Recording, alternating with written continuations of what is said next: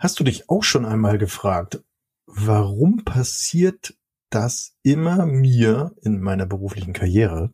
Oder stehst du auch manchmal mit der Frage so im Alltag, woher kommen eigentlich diese Stolpersteine und diese gefühlten Gullis, in die ich immer falle? Bist du auch immer wieder verwundert, dass du nicht weiterkommst, sondern es sich eher um eine Wiederholung handelt? Und stellst du dir auch manchmal die Frage, wie du diese Verhaltensmuster durchbrechen kannst? Wenn du jetzt innerlich mindestens einmal genickt hast, dann bist du hier genau richtig. Permanent Change. Hier erfährst du, wie du als Mensch im Unternehmen handlungsfähig bleibst und als Führungskraft die Zukunft mitgestalten kannst. Und hier sind deine Experten für Permanent Change, Thomas Lorenzen und Thomas Weers. Viel Spaß dabei!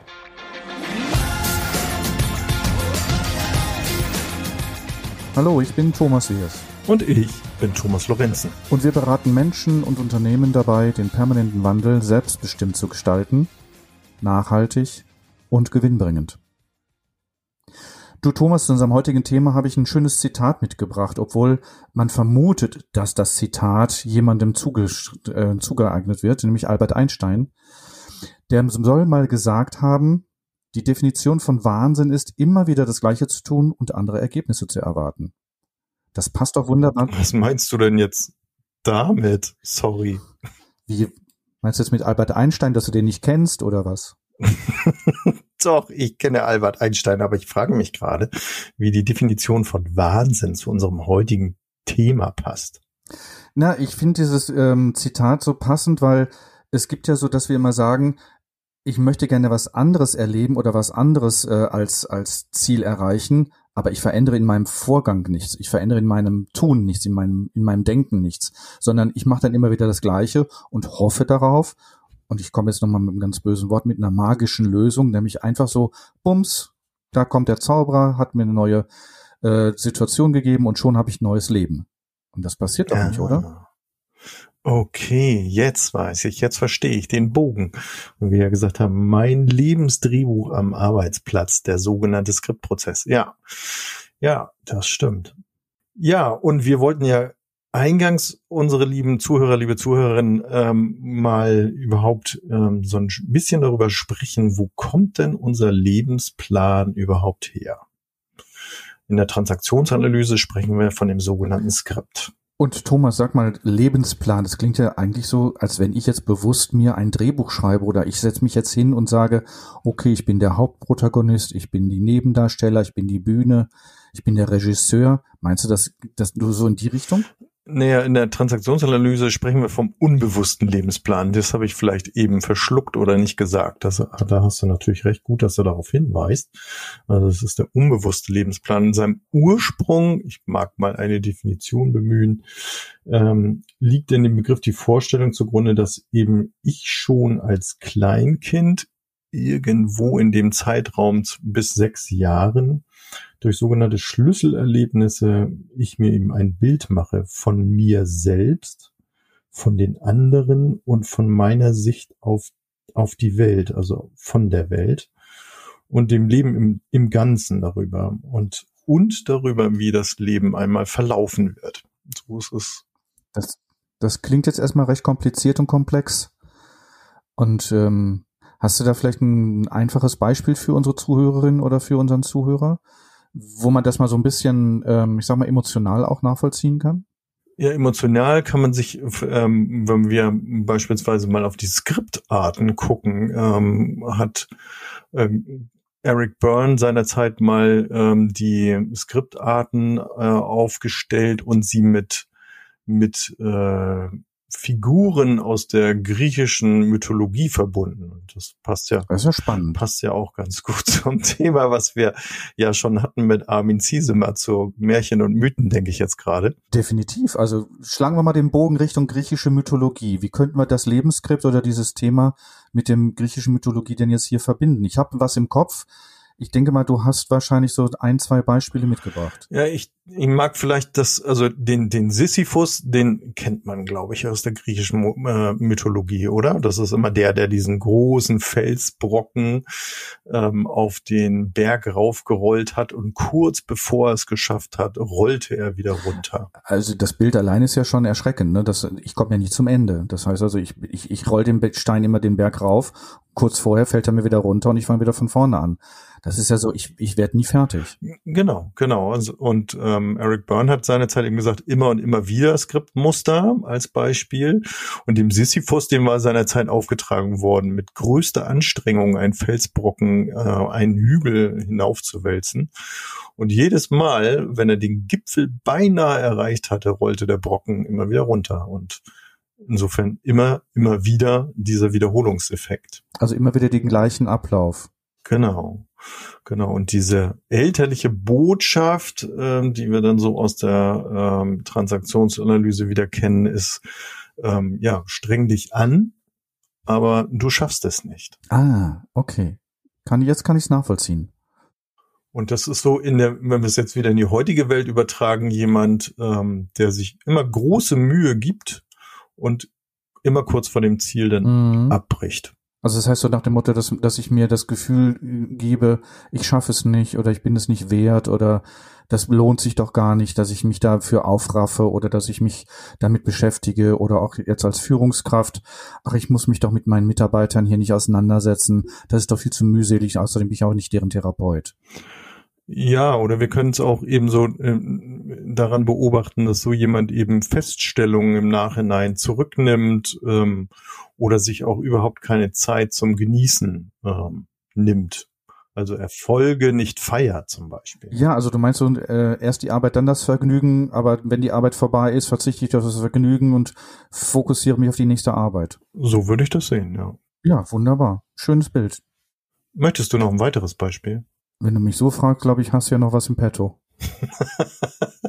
Schieß raus. Ja, also wie man sicherlich aus der der ähm, der Mythologie auch kennt, ist beispielsweise der Herakles oder der Herkules, wie man ihn, ihn auch kennt.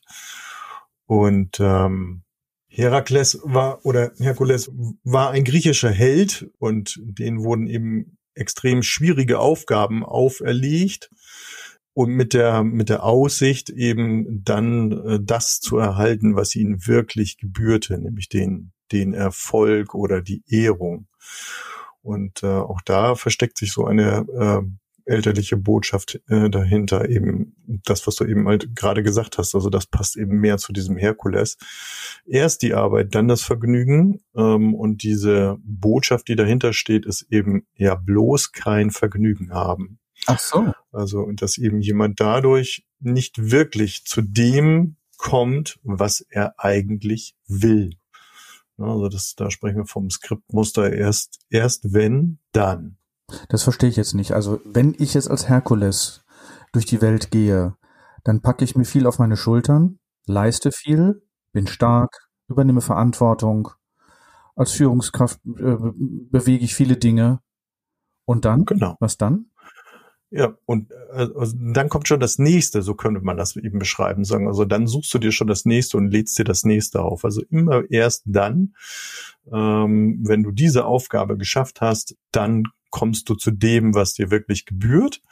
Und äh, kommst du aber letzten Endes auch wieder nicht, weil bist du diese Aufgabe oder hast du diese Aufgabe äh, erledigt, dann ähm, gibt es eben auch kein Vergnügen, sondern es gibt schon die nächste Aufgabe, die auf dich wartet. Das kenne ich aus meinem Coaching-Kontext, dass ich da manchmal mit Coaches die Situation habe, dass die sich nicht erlauben, ihre, ihre Erfolge zu feiern. Ne? Dass, die, dass die sagen, jetzt habe ich eine Arbeit erledigt, aber da warten ja noch 15.000 andere Arbeiten auf mich und ich habe ja keine Zeit zum Feiern. Und ich dann frage, ja, was hält sie denn davon ab zu feiern? Was ist denn das, was sie brauchen, damit sie diesen Erfolg, den sie eingefahren haben oder den sie erlangt haben, dass sie den für sich auch gebührend befeiern, begehen, zelebrieren Ne, also dieses äh, Stolz auf mich sein, mich feiern lassen auch vielleicht durch andere Menschen, wenn es mir nicht unangenehm ist. Manche Menschen ist das ja unangenehm, sich feiern zu lassen.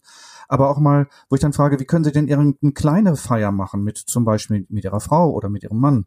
Und dann kommen die Ideen, ach Mensch, ich könnte essen gehen. Wir wollten schon immer mal wieder in unser Lieblingsrestaurant gehen. Ich sag, das wäre doch dann eine gute Möglichkeit, diesen Erfolg als Anlass zu nehmen, dann das zu essen zu gehen mit ihrer Frau und zu sagen, Schatz, heute Abend möchte ich gerne den Erfolg dieses Projektes mit dir feiern. Darauf möchte ich mit dir anstoßen. Mhm.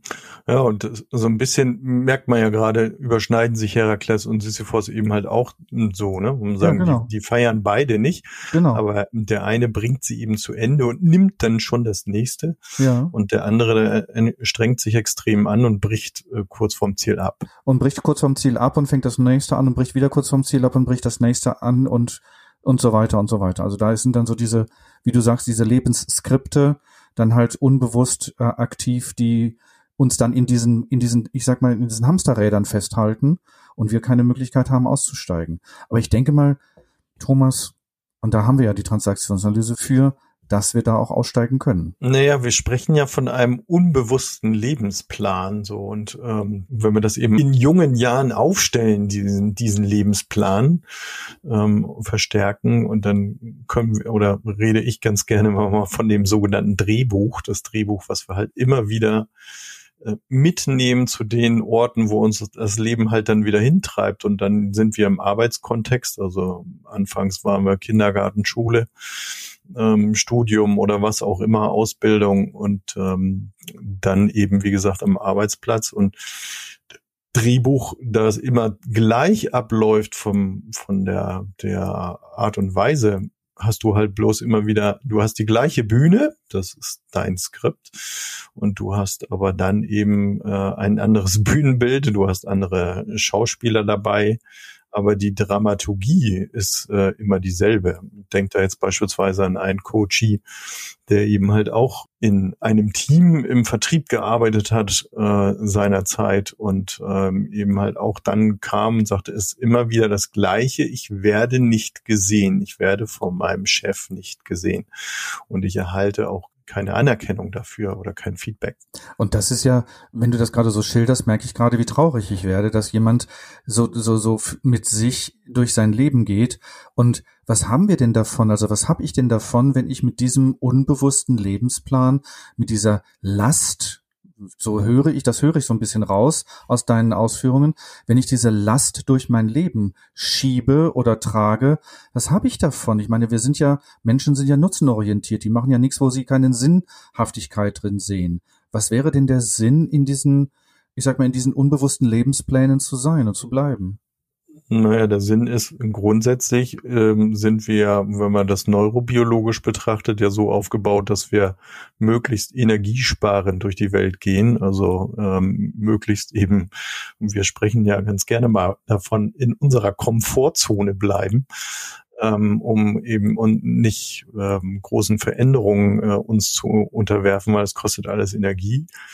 Ähm, und diesen Lebensplan, den hast du seinerzeit aufgestellt. Ja, das ist deine Sicht auf dich, auf die Welt und auf die anderen. Und ähm, der soll sich halt immer wieder erfüllen. Also der soll ja, dieser Plan, der soll ja richtig sein, den du aufgestellt hast. Kann ich das so verstehen, dass ich also mich im Außen oder mir im Außen das bestätige, was ich im Inneren empfinde oder unbewusst ja, ich kann es ja nicht unbewusst wahrnehmen, weil Wahrnehmung ist ja was Bewusstes.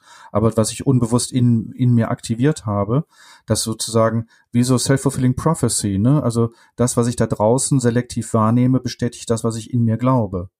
Genau. Also diese Botschaften, diese Prägungen, die du mitbekommen hast, die sollen sich halt immer wieder bestätigen und sagen, nee, nee, kein Vergnügen oder ähm, nee, du darfst es nicht schaffen, äh, du darfst nicht erfolgreich sein. Also was es eben alles so für, für Einschärfungen gibt auf der einen Seite, die ja. mehr schon ein bisschen defizitorientiert klingen, ja. aber ja. die dich dann eben äh, begleiten und sagen, ja, bestätigst dich da drin, ähm, wie die Sicht auf dich eben ist und wie sie, wie sie dich geprägt hat im Leben. Also Thomas, wenn ich das jetzt so höre, dann, dann und das, wenn das, das klingt alles so ein bisschen nachteilig oder mein, meiner ich sag mal, meiner Natur nachteilig. Können wir das denn überhaupt verändern? Also können wir denn überhaupt dann diese, diese unbewussten Lebenspläne, diese Lebensskripte, können wir die verändern? Haben wir da Ansätze für uns?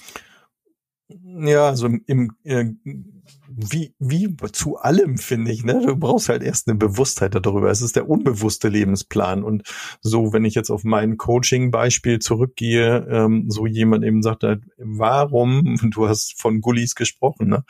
Warum falle ich immer in dieses Gulliloch? Immer wieder rein. Was ist da eigentlich los? So.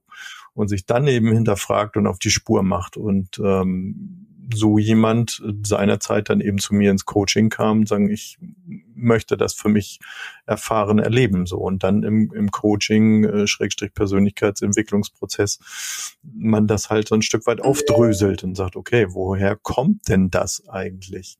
So, und ähm, dann eben feststellen und sagen, okay, das waren Botschaften, die mir zwar mitgegeben worden sind, aber im Hier und Heute, ich bin ja erfolgreich und das realistisch betrachtet, ähm, kann ich mich ja auch anders positionieren. Und dafür braucht es eine Reflexion. Ich wollte dich jetzt gerade nicht unterbrechen. Das Geräusch, was da gerade war, war eine einkommende Nachricht, weil ich meinen Browser hier gerade aufhabe und deswegen dieser Ton sich da gerade in deine Ausführungen gemischt hat. Tut mir leid. Alles gut. Ähm, wenn ich das jetzt so höre und, und auch nochmal in meine eigene Coaching-Praxis ähm, transportiere, dann, wenn ich dann diese, diese Unbewusstheit mitbekomme oder diese, diese Muster mitbekomme, dann versuche ich den, den Coaches so, so, so drei Schritte der Ws, also der, die drei Ws mhm. anzubieten. Okay. Zu fragen, ne? Also, oder die Spiegelung mit den drei Ws anzubieten, zu sagen, ich höre das und das, ich fühle Enge, ich fühle Ängste, ich fühle Sorgen und ich wünsche mir, dass Sie da vielleicht mal hinschauen oder ich würde Ihnen, würde Ihnen wünschen, dass Sie da für sich mal bewusster hinschauen und sich mal mit diesem, mit diesem Gefühl da auseinandersetzen, was sie da vielleicht auch vermeiden. Mhm, okay. Und durch diese Spiegelung im Coaching-Prozess halt dieses, dieses Unbewusste ins Bewusstsein zu heben. Okay. Also so eben halt auch Bewusstheit, ich nehme wahr, ne, also dieses erste mhm. W, okay. Ja. Und wie, wie wirkt es dann auf mich? Ja. Okay, und was ist so mein Wunsch an Veränderung, ne? Oder? Ja, genau, genau. Oder auch okay. was, was wäre mein, was wäre Ihr Wunsch an Veränderung? Auch das könnte ich ja, das kann ich ja fragen. Ne? Was wäre denn Ihr Wunsch an Veränderung, wenn wir uns gerade über dieses Thema so austauschen und wir uns jetzt mit diesem Thema gerade so beschäftigen? Hm. Ja, und mir fällt dazu halt ergänzend dann nochmal wieder ein, die, was da ja auch richtig gut dazu passt, äh, zu den, auch zu den drei Ws, die Handlungskaskade von, von Hannes Schneider, ne? Also wo man ja. jemand auch sagt, wir sind ja immer lösungsorientierend oder fokussierend denkend und äh, in dieser Handlungskaskade ist der erste Schritt erstmal innehalten. Mhm. Innehalten und der zweite Schritt ist dann eben bei dir, was du mit dem ersten W beschreibst, das Wahrnehmen, ne, wahrnehmen, was ist und äh, dann eben schauen, okay, wie, wie wirkt das, was hat das, was habe ich für Handlungsoptionen im Hier und Heute, ähm, dann das abzuwägen und dann erst in die Lösungsplanung zu kommen. Und ähm, wir sind ja immer oft, ne, mach das und mach jenes und äh, denk nicht lange drüber nach, sondern schaff eine Lösung. Also du meinst, wir sind dann eher ähm, ich habe das mal gesagt, werkzeugorientiert, dass wir dann immer nach Lösungswerkzeugen suchen, weil wir glauben, das Werkzeug bringt uns die Erlösung. Und ich finde eher, es ist die Haltung, die ich aufbauen kann in mir, die Haltung zu der Thematik, die Haltung zu meinen Erfahrungen, die ich erstmal, die ich erstmal verändern kann, um dann mit einem Werkzeug eventuell Lösungen anzugehen, weil durch eine veränderte Haltung habe ich vielleicht auch einen anderen Blick auf das Thema oder auch auf Lösungen. Ja, genau. Und das, ist super. Und das, wo, wo du eben halt auch Haltung ansprichst, ne, weil wir auch wieder ein Konzept der Transaktionsanalyse da nochmal bemühen wollen, ist ja die Okay-Okay-Haltung einzunehmen, zu sagen, nee, es geht nicht darum, ich bin nicht okay, der andere ist okay oder andersrum, sondern ich mit meinen Ressourcen und auch mit meinen, ähm, ja, soll man sagen, ähm, Schwächen akzeptiere das so, wie ich bin und gestehe das halt auch meinem Gegenüber zu. Also das ist eine Haltung, die uns auch dann dazu führen kann, dass wir eben dann auch Feedback einfordern. Also dass eben in meinem Coaching-Beispiel der Klient dann nachher auch wirklich zu seinem Chef gegangen ist und sagt, ich möchte jetzt mal eine Rückmeldung haben. Wie siehst du meine Arbeit? Wie schätzt du das ein? Ja. ja. Fällt mir gerade ein Coaching von gestern ein, was ich mit einem, mit einer jungen Nachwuchsführungskraft hatte. ähm, die, die Person ist auch gerade in einer, in einer privaten und beruflichen Veränderungsphase und sie sagt, ich habe, ich spüre in mir Unsicherheit, wenn ich keine Lösung habe. Okay. Und habe dann mit ihr in diese Richtung dann halt gearbeitet und gesagt, was ist denn diese, was bedeutet denn diese Unsicherheit in Ihnen und wie könnten Sie denn eine andere Haltung aufbauen, dass Sie eine Sicherheit in Ihrer Unsicherheit aufbauen können? Also, dass Sie es nicht wissen müssen, damit Sie eine Sicherheit in sich spüren. Und das haben wir dann in dem Gespräch entwickelt und ähm, das war ganz spannend zu sehen, auch zu auch zu mitzubekommen, wie dann der Denkprozess sich dann veränderte, als äh, ich dann auch das, das die Unsicherheit auch als, als etwas Positives und als, als eine kreative Phase ja auch mal bezeichnen kann, wenn ich mal etwas nicht weiß oder keine Lösung oder keine Ahnung habe, dass dadurch sich neue Einsichten, neue Erkenntnisse in mein Leben ähm, ein, einladen lassen können. Ja, und das ähm, hatte ich jetzt in einer Supervision kürzlich auch und sagen, dass diese gewisse Unsicherheit, die da ist und die man dann vielleicht auch ausstrahlt, genau dazu führt, dass sich auch unter Umständen Kunden an dich wenden. Genau deswegen. Also, dass es auch eine Ressource sein kann und äh, die man jetzt nicht verteufelt und sagt, äh, das muss ich irgendwie kontrollieren und ähm, ich muss mich anders darstellen. Nein, es geht auch manchmal darum, sich mit diesen Dingen eben auszusöhnen. So, ne? Und auch auszuhalten, die Unsicherheit einfach mal äh, mhm. auszuhalten und es nicht als Negatives oder als Bedrohung ansehen, sondern eine Unsicherheit in sich auch willkommen zu heißen, zu sagen, ach, jetzt wird's ja interessant, wenn ich unsicher bin. Was könnte dann, was passiert denn da jetzt Neues? Weil, also nur in unsicheren Situationen kann ja etwas Neues für mich entstehen, weil dann bin ich offen für andere Impulse oder andere Interventionen. Ja, schön komme ich zum Schluss. Mache ich das Fazit, Thomas? Was denkst du? Ich finde es ganz wunderbar, wenn du das Fazit machst, Thomas. ja, liebe Zuhörer, liebe Zuhörerinnen, komme ich zum Fazit. Ähm, erster Punkt ist, wir haben alle unser unbewusstes Lebensdrehbuch ne, also diesen unbewussten Lebensplan, ähm, das sogenannte Skript mit einem Beginn, mit einer Geschichte, einem Spannungsbogen und auch mit einem vorgesehenen Ende. Und das war damals die beste Lösung und ist dann auch über die Zeit bestätigt und bestärkt worden und danach leben wir dann. Dieses Drehbuch wiederholen wir unendliche Male in einem Kreislauf mit wechselnden Bühnenbildern, mit Schauspielern, mit Protagonisten. Ähm, und äh, wir führen aber immer wieder Regie. Wir können unseren Lebensplan ändern, neue Optionen für Entwicklung und Wachstum entwickeln, förderliche Situationen, Personen und Rollen dabei eben halt auch erleben. Dein erster Schritt zur bezogenen Autonomie sind, wie Thomas das so schön ausgeführt hat, beispielsweise diese drei W-Schritte durchzugehen, eben zu sagen, okay, wie nehme ich das wahr? Wie wirkt das auf mich? Und welchen Wunsch hätte ich an mich, das in Zukunft anders zu erleben, beziehungsweise das anders, äh, mich anders zu verhalten? Das klingt ganz wunderbar, Thomas. Ja, soweit. Ja, Thomas, vielen Dank. Dann habe ich für dich, liebe Zuhörerinnen und für dich, lieber Zuhörer, noch ein paar weitere führende Informationen. Und zwar, wenn du dich mit deinem Lebensplan oder deinem geheimen Lebensplan auf die Spur kommen möchtest, kannst du selbstverständlich ein kostenfreies Erstgespräch mit uns vereinbaren, ob mit Thomas in Hamburg oder mit Thomas in Berlin. Das lassen wir dir zur freien äh, Wahl. Dann haben wir in den Shownotes und hier unten drunter weitere Informationen zu dem Thema des, des Lebensplanes. Es gibt zum Beispiel ein schönes Gedicht von Portia Nelson, Entwicklungsstufen der Autonomie. Das werden wir euch zur Verfügung stellen oder dir zur Verfügung stellen. Dann möchten wir ähm, Skriptarten. Thomas hat da was Fantastisches aufbereitet wo die drei, wo die Skriptarten äh, dargestellt werden und wir werden eine Unterlage zu den drei W, so dass du so ein bisschen Selbstcoaching auch machen kannst, so dich mit der Thematik ein bisschen besser verbinden kannst, äh, Unterlagen anbieten, die du dann ausdrucken kannst und äh, für dich nutzen kannst. Dann, glaube ich, Thomas, haben wir noch den, die Umfrage in unseren Shownotes, wenn ich mich recht erinnere, ja? Mhm, genau. immer gerne Feedback, was ihr hören wollt, was wir gerne mal als Thema aufgreifen sollen. Genau. Und ähm, wir haben jetzt in der Berate mich App, berate mich, also berate-mich.app, das ist die Webadresse unserer App, wo du auch Coaching unterwegs mit uns machen kannst, äh, anfordern kannst.